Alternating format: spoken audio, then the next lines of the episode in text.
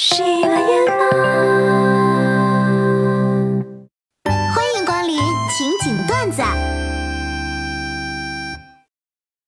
我今天要教给你们跟上级说话的秘诀。比如他问你，钓儿，猪怎样才能在天上飞啊？这个时候你不能一下就否认猪怎么可能会飞，他会觉得你在敷衍，并因此生气。你需要说，哎，好的，老板，我试试。然后玩一个小时手机后，再承包上级。老板，经过确认，我们的猪不能飞。哎，你还真是个天才！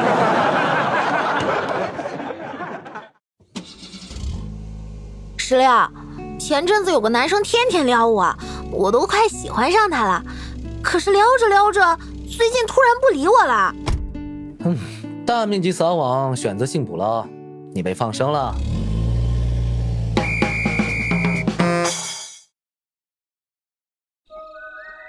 大部分女生其实是可以通灵的，具体体现在和男友分手前后的那段时间，表现特征为：我怎么会跟你在一起的？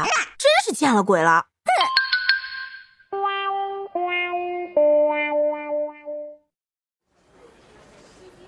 老公，我想吃那个很火很辣的火锅，但是又怕辣，有点不敢。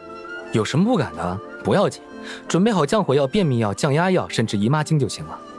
得了，那我直接煮好端进医院吃吧。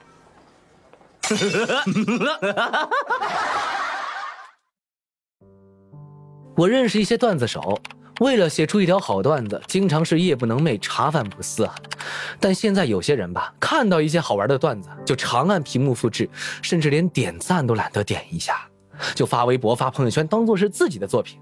这说明现在的智能手机是多么的方便呢！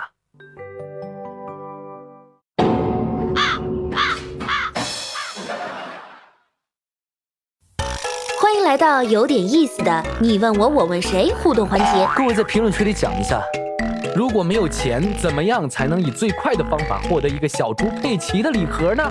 和别的孩子妈妈撒个娇啊！阿姨，能给我也买一个吗？只要你给我买，你也是我的妈妈。哎呀，防不胜防啊！今天的节目就是这些了，每周一、三、五晚十九点，情景段子不见不散。